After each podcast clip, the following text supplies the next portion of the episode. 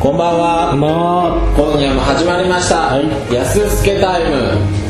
第64回。 64回安すけタイムとは建築結社安すけがお送りする建築系ポッドキャスト。京都の建築デブ2人が全世界の建築学科のデブに向けてお送りする建築系プログラムとなっております。はいというわけで、はい第64回目の今夜のトピックは、はいえーえー社会は建築に先行するそしてといそうしてなんかちょっと今日は建築っぽいタイトルになってますけどはそうですね、い建築系ポッドキャストなんでは建築の話はしようじゃないかといい、う、うん、たまにはね、はいはで毎回やってますけどい、やってやってますかはいあのーね社会は建築に先行するんですよはいわかりますこれ社会は建築に先行するってことですよねそうですよだから今とかね はいこうそろそろ卒業設計に取り掛かる時期じゃないですかまあそうですねそれでねこう勘違いしてる学生さんが多いんですよ、勘違いですかうん、勘違いさんが勘違いさんというかね勘違い君が増えるんですよくんなんですかはい分からんけどまあでも男子の方が多い気がするはいわかりましたこの建築は建築が社会を変えるみたいなねああなるほどそんねな、あのーちょっと抜けたようなことを言う人が、おおまあ、毎年いるんじゃないかとああはいはいはいそうじゃないぞとバカか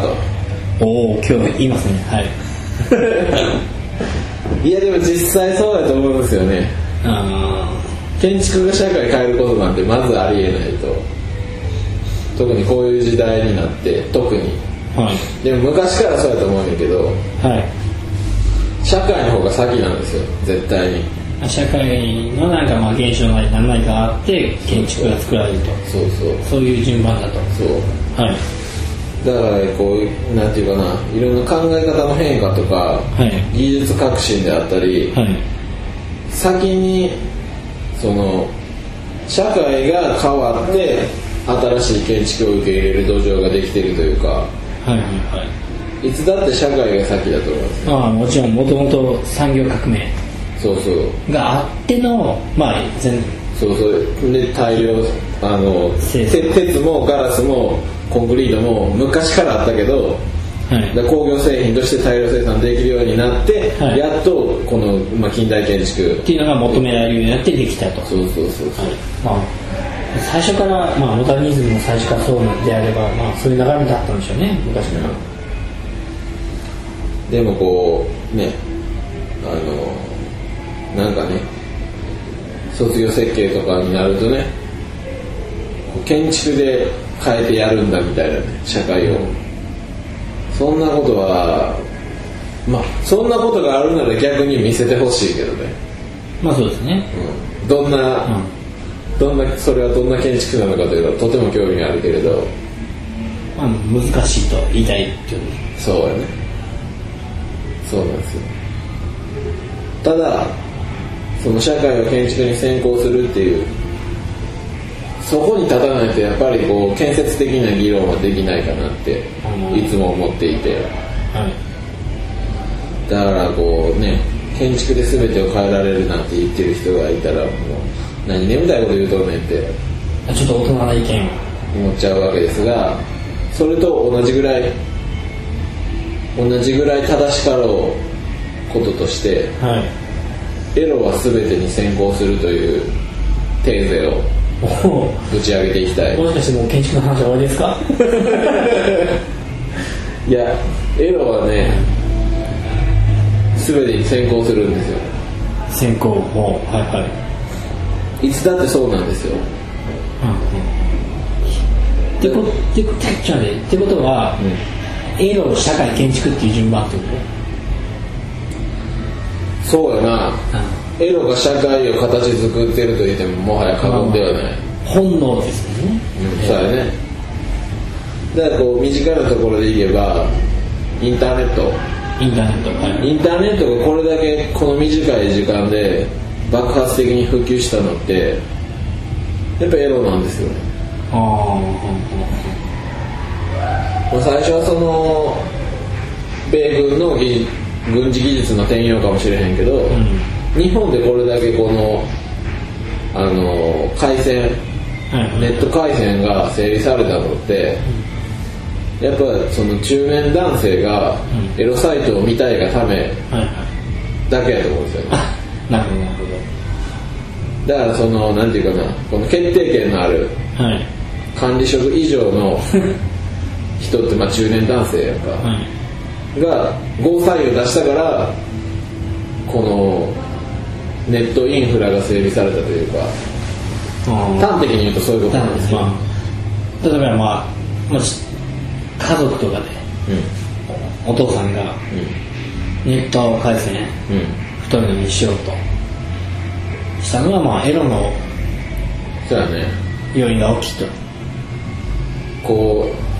うエロいエロい画像エロ JPEG がこうブッブッブッってこう出てくるのはちょっと我慢ならないとイライラすると最初遅かったですもんね JPEG 読み取る JPEG1 枚読むのにどんだけ時間かかるねんっていうぐらい今やもうもっともっとですよね動画そうそうそうと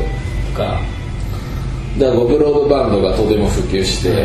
で今度はだからこうエロ動画なわけですよね、エロ動画が見たいためにブロードバンドが発達したとそうそうそらそうやろこんだけこのブロードバンドがあの行き届いてる国はきっと他にないと思う、かもしれないですねうん、いろんな地域にね都市部だけじゃなくて地方でもまあブロードバンドがあるとそうですねこれは、まあ、まあネットもそうですしこうで昔でいうとこの浮世絵文化みたいなものもきっと多分まあそこら辺も門外漢なんでわかんないですけど絶対春画から始まってるんですよ、うんまあ、女の人の裸を描くことからはいはいはいみんなそれが見たくてそういうそれがあって印刷技術が発達ああそうやろうねきっとですねエロは昔からそう先行してたわそうけそういうでそれをこう元にして発達した浮世絵文化っていうのもこうフランク・ロイド・ライトも認めるところがあるっていう、まあ、無理やりライトを持ってきた感がいいな ちょっと形式戻ったね、けどで今度あのポピュラーミュージックポップミュージックにおいて考えると、はいこの今すごいこのテレビでテレビはじめマスメディアでこの騒がれているのがこう k p o p あ確かに旋風そうですね、あのカラーとかうん少女時代とそうそうそれがすごいとかはいで初めはだからこう電波の人の策略やと思って、まあ、懐疑的だったわけですよ僕うんもあ森木君がランボンディクションがねそんなん多いやんか、あ仕掛けてうん、だってあの悪い前例があるやんかアイコニックがそうやんか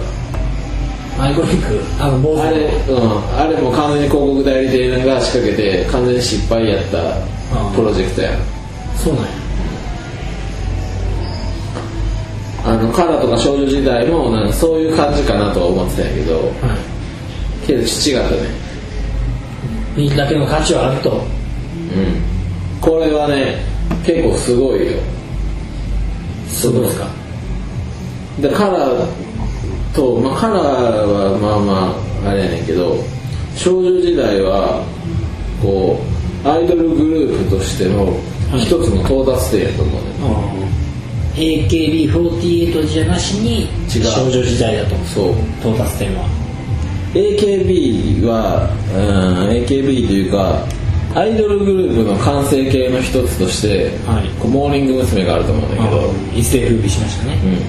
うんハロープロジェクトとモーニング娘。がこう現代系現在系アイドルグループの完成形の一つだと思うんだけどなるほどそれらがおにゃんこクラブに遡りはいずっとこう来てモーニング娘。のような形があるとで AKB も AKB が新しかったのは、まあ、あの会いに行けるアイドルというコンセプトがはい新しかったのであっ非て、常にうんこれが AKB がメジャーになってしまったらは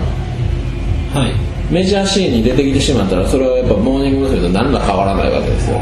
なるほど結局変わんないですよねはいだからモーニング娘。と AKB は一緒なんですよああはいその枠から出てないですねモーニング娘。が作った枠からは出てないですね出てない新しさがないとはいメジャーに出てからはね、あっていう限定条件はつくねんけどただこう少女時代に限ってはあはいこのあだからそのえっ、とねだ日本におけるアイドルっていうのがあの何て言うかなこのこう日本人特有の幼女趣味を反映しすぎてるところがあるんですよあああんまなんかこうモデルっぽいっていうかどっちかっていうとなんかそうまあ幼児体系とは言わんけど幼い感じの可愛い感じの、うんもろに性的な感じは出てないんですよねあ出てないですねだからだから逆にこう変態趣味というかロリータ的な方向っていうのがそういうベクトルなんですよああはい日本のアイドルっていうのははいはで歌も上手くなくていいんですよいうん踊りも上手くなくていいんですよただ、うん、だからその、まあ、違うベクトルとしてだからあのこう宇多田ヒカルとかはいはいなるほど浜崎あゆみとかそういう歌姫方向のベクトルのはいはいはい人がいるんですね、はいまあアイドルじゃアイドルやしみたいなねあじゃなくてこの、まあ、アイドルグループという軸で考えた時にこう少女時代っていうのがあはいもう彼もそうやねんけどこのえっ、とね表現力と体型表現力と体型において日本のアイドルグループが持っていなかったものを備えてしまったとあそのモーニング娘。のような完成形をベースにしてその上にさらに表現力と表現力というかダンス力あはいはいと、えー体型、はいモデル体型、モデル体型ですうね、んまあ、美脚と呼ばれているやんか、はいでまあ、実際ほんまにモデルみたいな体型しててかつダンスがうまいですうねまいやんかこのだからモーニング娘。しかり AKB しかりこのやっぱ振りを追っかけてるから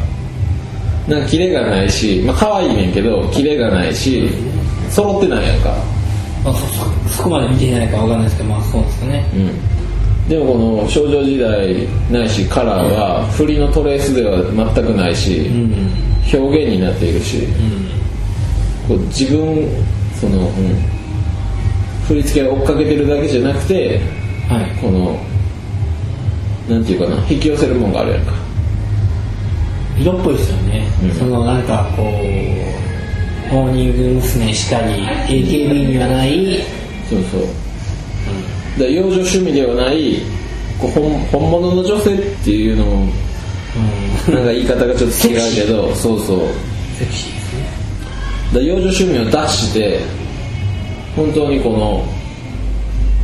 だから幼女趣味っていうのはだから日本人だけに向けられたあれでだからあの少女時代にしろカラーにしろこの、だから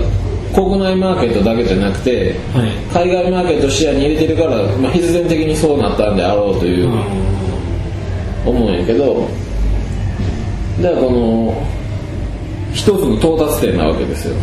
ああなるほど少女時代っていうのは、でここでまあちょっと今までちょっと話が長かったですけど、はいこうエロは全てに先行するというところに帰ってくるんですけど、はいじゃあこの少女時代が到達点に達してはいどうなるかというと、はいこれは今度先細っていくんですねうんは到達点に達するといあのーこう細分化されていくんですよ要するにターゲットを絞ってそうそうそう、国民的じゃなくてこうマニアじゃないですそうそうでこの先だから少女時代とかカラーっていうのはしばらくというかまた人気が出てはいあのまあ社会現象的になるとは思うんですけど、はいこの先がないんですよ到達点に達してしまうとこもう完成なんで、はの、うん、そういう枠組み自体がい、でこうきっとこの今言って言ったようにこうターゲットを狭く絞った微分化したアイドルっていうのがいっぱい出てくるんですよ、は今もちょっと出てきてますけどはい、その兆候はあるんですけどそれがメインストリームになっていくんですよだからオンデマンドアイドルというかうん、オンデマンはい、であのすごい細かい層のニーズに対応したアイドルが出てくるとはいはいは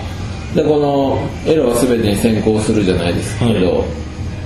でこれエロ業界ではもちろんもっと早くに起こってるんい、でもうすでに起こってることだということすですそうそうそうだからポップミュージックにおける少女時代、まあ、アジアにアジア圏のポップミュージックにおける少女時代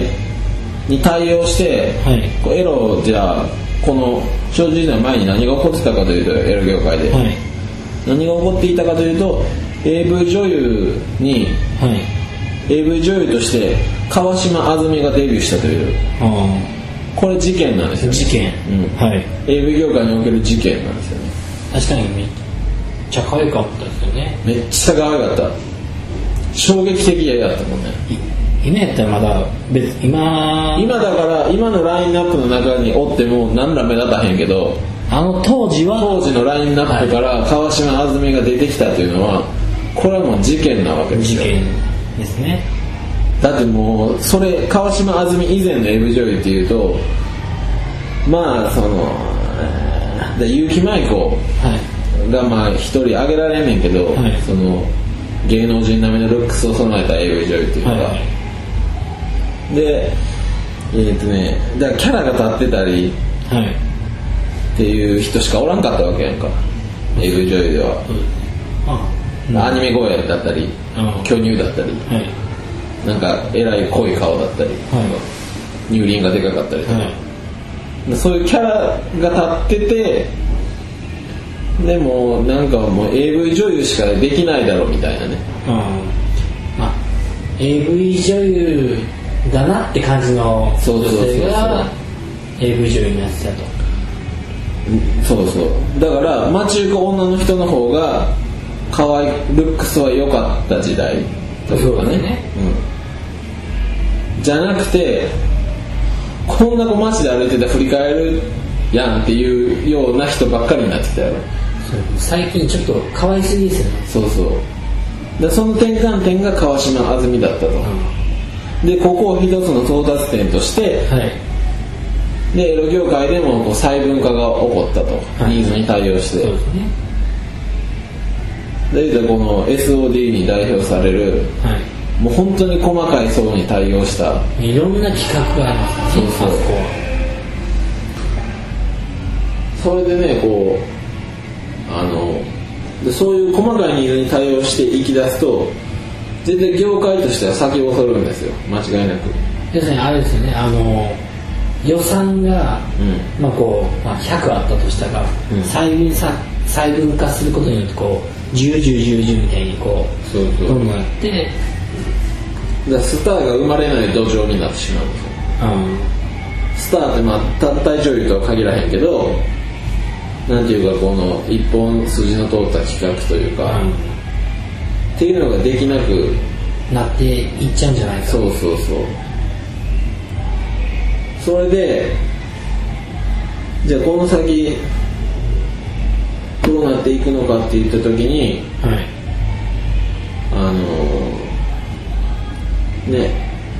どうなっていくんだろうっていうはいそこに僕は興味あるんですけどはいしんちゃんその辺どう思いますか、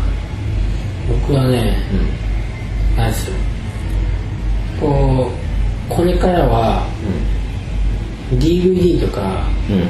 買ったりうんレンタルする時代ではなくて、なんですよあの動画見放題の時代なんですようんおあのなんていうかなこう借りるっていうよりもメーカー自体が最近動画見放題みたいなうんお月額払っておそういうのがなんか最近あるんですけどうんそれでこう食っていくんじゃないかなとだからこのワンタイトルだけ借りて重量制っていうんじゃなくてそうそうそもう定額で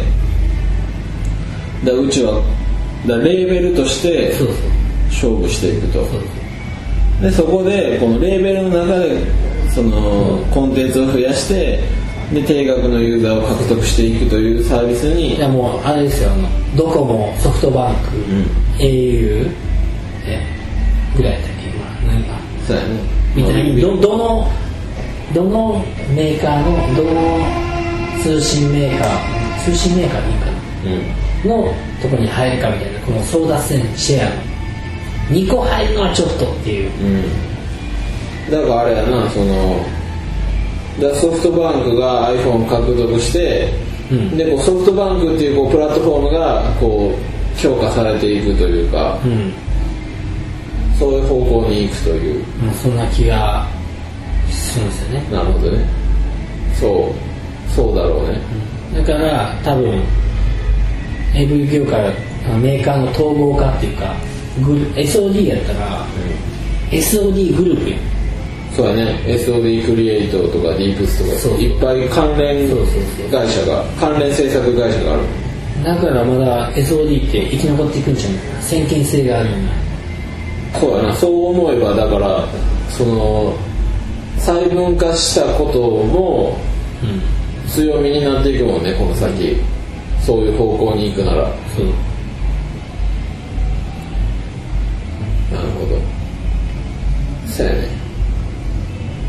ということはじゃあポップミュージックとか建築はどうなっていくのそれは分から へんお前それは分からへんよもでもどうなっていくかな、まあ、建築はさておき、そういう音楽業界はどうなるんだろうねう要するにエゴは全てに先行するわけやからそうあすするわけっていうか、まあ、すると仮定するならばうんどうなっていくんやろうなだからもう再編されていくんやろうねきっと、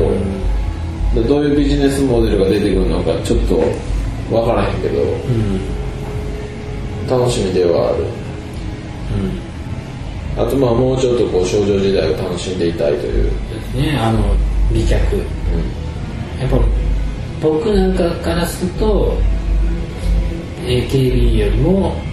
少女時代からの方がいいなって思うおのでなんかああいう方が好きやんああいうこの成長したそうそうなんかこう成長育てるみたいなあるやんなんかそういう AKB なりああのものに育ててこうデビューしていく過程を楽しむっていう僕らが育てたアイドル的なそうそうそうそう今までこう俺はまあああいうタイプのよりもその少女時代とかああいうちょっと完成されたやつを見るのが好きやしああいう子の方がタイプなるほどプラモデルかフィギュアかという話やねそれフィギュアやな俺は絶対フィギュアやめんどくさいなまあもちろん僕そのプラモデル作るのも楽しみはあるのは分かってんねんけどな、俺はそういう楽しみ方はしない気だけどそうやねはいいやー少女時代はいいなまあ最高じゃん今日初めてなんですかあの今カラオケで撮ってるじゃないですかまあこれ言っていいやんなうんいいよ、うんで今流れてたあの本人映像の PV なんていう名前だったっジェニけジェニーあの PV 今日初めて見ましたけどいいじゃないですかーいいよあれあのちょっとせっかく iPhone を持ってるんでうん PV あったらダウンロードしようかおうな iTunes で俺だってずっと最近は行き帰りはあの YouTube であの G の PV を見ながら2 3 0分歩いてる気持ち悪いいやいいんですよ本当に可愛いねあのだから性的な意味ではなく可愛いというかセクシうんでそういうなんかなエロい方向抜きにすごい可愛いと思うんだけどねーあの別にエロくてもいいねんけどはいそれは別にどう公開されてもかもしれないけどはいそういう意味でなくなんかこう見てしまうう